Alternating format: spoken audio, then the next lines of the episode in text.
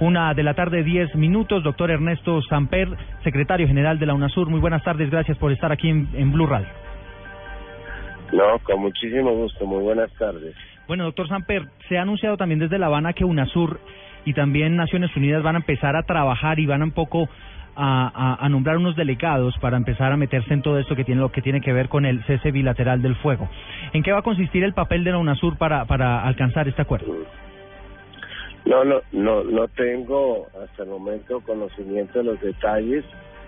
Eh, espero el pronunciamiento del presidente para poder referirme al, tema, pero por supuesto eh, estoy de los que ha estado planteando de una manera insistente la necesidad de que haya un, eh, un desescalamiento militar para que el proceso de paz pueda continuar válidamente hay que blindarlo sacando el conflicto de la mesa de negociaciones y este desescalamiento comienza con el, cese bilateral y continúa posteriormente con el tema de la desmovilización y la dejación de armas.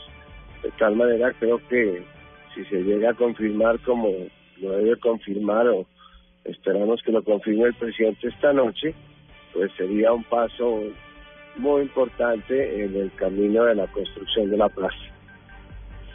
Doctor Samper, ¿tienen ustedes la capacidad en UNASUR para eventualmente participar en una labor de verificación de un cese bilateral del fuego?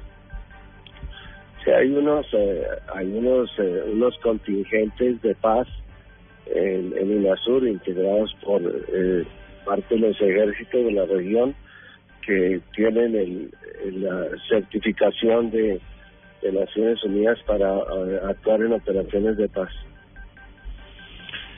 ¿Y tienen eh, con el, algún tipo de enlace con eh, Naciones Unidas? ¿Cómo sería ese papel que cumplirían eh, UNASUR y, y Naciones Unidas en la, en la verificación de este cese bilateral?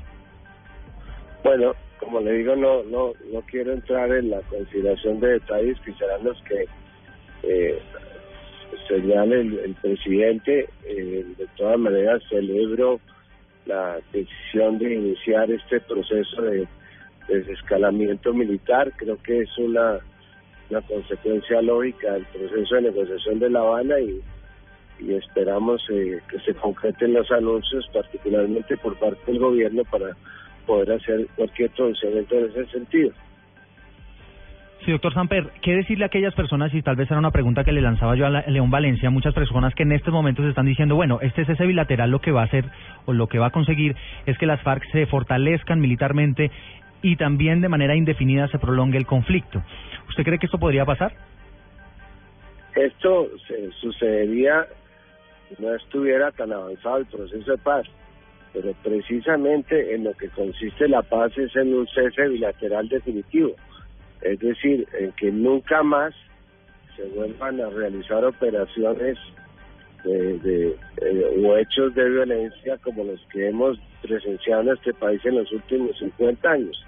De tal manera que eh, la paz es el cese bilateral del fuego de manera definitiva. En eso consiste la paz, exactamente, en el fin del conflicto.